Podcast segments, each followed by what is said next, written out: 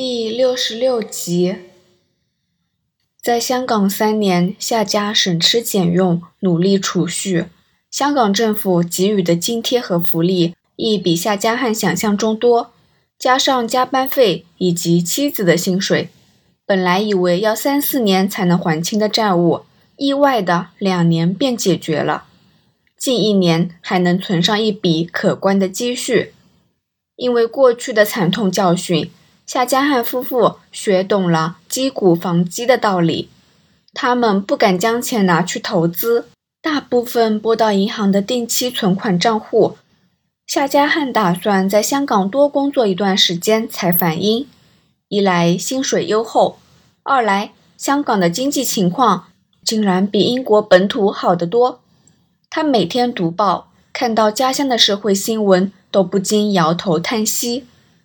英国这几年间失业率完全没好转，超过一百万人失去工作，劳资纠纷不断，工会罢工示威无日无之。曾几何时，英国有着“日不落帝国”的强悍称号，如今居然被讽刺为“欧洲病夫”，沦落到跟19世纪的土耳其帝国混为一谈。夏加汉既感到荒谬，又感到泄气。当然，他还有一点庆幸，远渡重洋来到东亚这个小城市，只花两年便令家庭的财务重回正轨。如果待在伦敦，搞不好因为金钱问题弄至离婚了。当然，丰厚的薪水代表着工作并不简单。刚就职时，夏家汉被工作内容、案件数量吓一大跳。联署成立之初，每天都收到大量的匿名举报，而且大部分都是投诉政府部门的贪污事件。案件不一定很严重，涉案金额不见得庞大，但范围之广、程度之深，令夏家汉讶异。小贩每天都要付几块钱给巡逻警员，称为茶钱，在公立医院住院留医。如果不打赏负责杂物的女工，病人便会被置之不理，不会得到合理的服务。几乎所有公营部门都有类似的问题。夏江汉便明白，香港政府成立联署是有迫切的需要，否则当社会越繁盛，这些小摊便会演变成大摊，蚕食社会制度，到时再处理便为时已晚。对半个中文字都不认识的夏江汉来说，这工作尤其困难。某些调查涉及本地文化和习俗，他初接触时更觉得一头雾水。然而，联署聘用他是看中他的工作经验，让他领导一批经验不足的本地新人，学习调查，掌握证据，以符合城市的搜查行动，令行贿贪污的人。被送上法庭。联署成立之时，在香港最具有侦缉经验的当然是皇家香港远警队，但是警队贪渎情形错综复杂，警员都是被调查的对象，警署只好另觅新人，重新培训。这便是夏家汉受聘的主要原因。这三年间，夏家汉的工作充满挑战性。香港警队的贪污问题一向十分严重，因为是跟罪犯直接交手的部队，远警涉及贪污，便直接构成治安问题。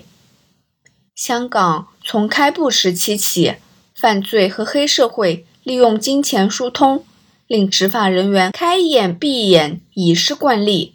任何不法勾当，只要付得起钱，便能一一解决。远警扫荡非法赌场、色情场所、贩毒巢穴，目的并不是要肃清罪恶，而是收取黑钱。歹徒付过款，便等同买了通行证。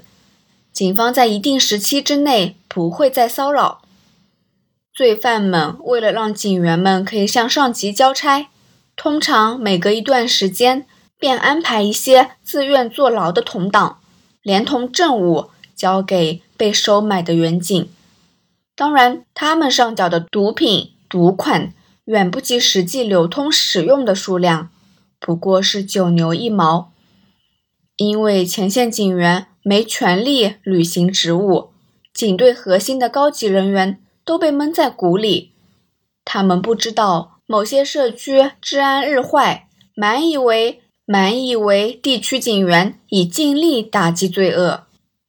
加入警队，成为组织的一份子，即使是正直的人，也不得不低头。警队里有一个说法。行贿是一辆车子，小队收到钱，你可以上车，给你分一份。你不愿意同流合污，便不要收贿款，但也不要多管闲事，这叫跟车跑。如果你硬要向上级举报，便是站在车子前，你只会被车子撞倒、碾过，害自己遍体鳞伤。任何不自量力的家伙。想阻止这辆车子，就算不被整治，也很大机会给头衔致散，在警队里被孤立排挤。当然，更别奢求有望有任何晋升机会。警方内部本来有反贪污部，但由于反贪污部也是由警员组成，与其他部门关系千丝万缕，成效自然不彰。廉政公署便是为了突破这困局而成立，直接隶属香港总督，以独立身份调查所有涉贪的人物和部门。夏家汉在任职第一年，已检控了不少受贿的警员，和同事合力揭发不少隐藏于台底下的交易。第二年开始，发现更多涉及较高级远警的案子。警长统帅部下一起贪污，包庇罪犯。联署调查案件时十分谨慎，他们必须分辨贪污指控是事实还是诬告。有些罪犯为求减刑，往往以能提供黑警情报做借口，警署的调查员便要反复核实该指控有没有证据。夏家汉虽然不懂中文，但他曾说。全世界的流氓都差不多，犯人是否说谎，证供在细节上有没有矛盾，他都心里有数。目前他所属的调查小组接手一宗案子，本来他以为内容跟以往见过的差不多，却渐渐发现规模比以往任何一起案件更大。事件追溯至去年春季，即是一九七六年四月。政府工商署缉私队在西九龙油麻地果栏附近一栋大厦搜出毒品，拘捕一名美籍混血儿及数名人士，控以藏毒罪。四个月后，警方接连扫荡全港二十三个地点，检获一批价值两万多元的海洛因，拘捕八名嫌犯，包括涉嫌在果栏一带贩毒的集团首脑。嫌犯在审后期间。主动要求跟联署人员会面，声称要揭发执法人员集体贪污。而在上个月，犯人被定罪后，正式成为联署的控方证人，协助调查相关的贪污案。犯人要揭发的，便是警务人员收贿，容许他们在当地贩毒的交易。犯人以金钱换取远警放生，经营一年后，不料。被工商署逮捕，而工商署的调查破令警队正视事件。贪污的警员在上级压力下无法干预，导致犯人落网。犯人对此深深不忿，明明已交付大量汇款，到头来还是躲不过牢狱之灾，于是决定来个玉石俱焚，要教训那些收了钱但办事不力的员警。贩毒集团保管了账册，记录了详细的行贿名单，包括警员和中间人。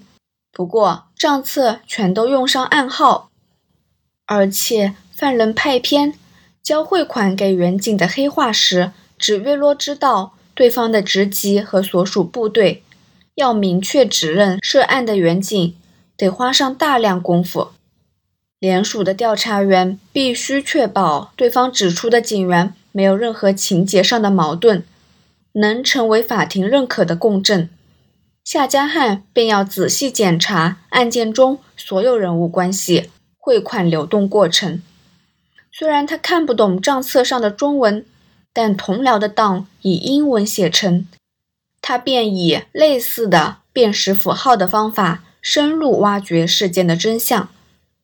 久而久之，他渐渐认得某些中文字，只是这对他日常生活毫无帮助，因为账册中全是暗语，像本 C 代表油麻地警署刑事侦缉队。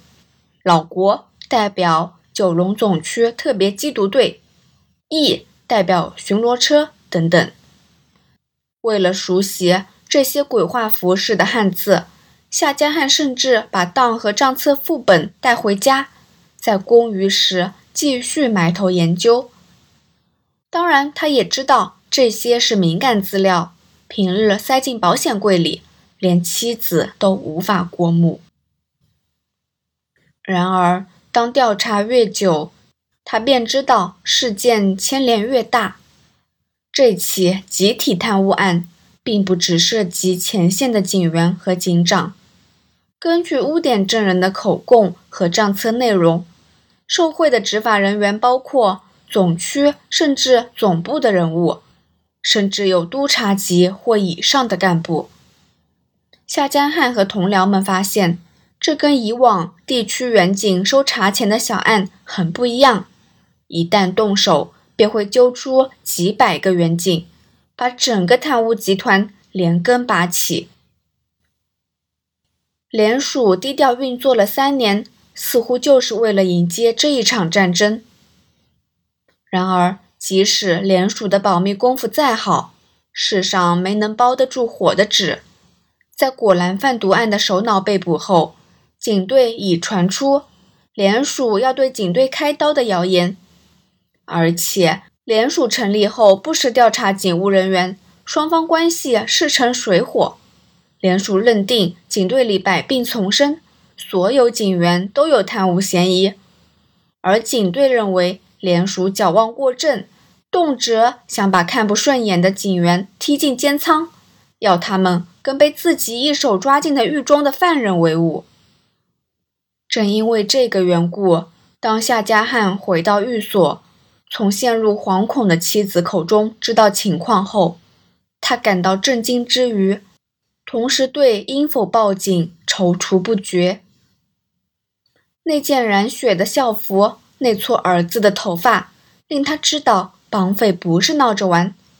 身为执法人员，他当然知道听从歹徒所言，不报警，独自处理。是最愚蠢的办法，因为无论漏票的家人报不报警，匪徒收赎金后放人的几率也一样，不过是一半一半。要跟绑匪周旋，尽力救助人质，由警方做后盾是最保险的做法。夏家汉在英国时见过警方在千钧一发救出漏票的案子。歹徒本来打算收赎款后杀害人质，幸好警员成功跟踪取赎金的犯人，找出对方的巢穴。然而他不知道向警方求助，负责的警员发现他是联署人员，会不会敷衍了事？不，敷衍了事还好，最怕是公报私仇，有意无意间做出妨碍，害儿子丧命。他呆在电话前，内心不断挣扎。妻子夏淑兰在他身后无力地瘫倒沙发上，捏着那撮头发，不住哭泣。时间一分一秒过去，时钟指针指着下午一点三十分。夏家汉瞧着那件脏兮兮的校服，联想到儿子被歹徒剥去上衣，现在衣不蔽体，被关在某个黑暗的房间。担惊受怕，终于立定主意，提起话筒。他知道，即使警方和联署有嫌隙，这一刻他只能向皇家香港远警求助。他根本没有选择。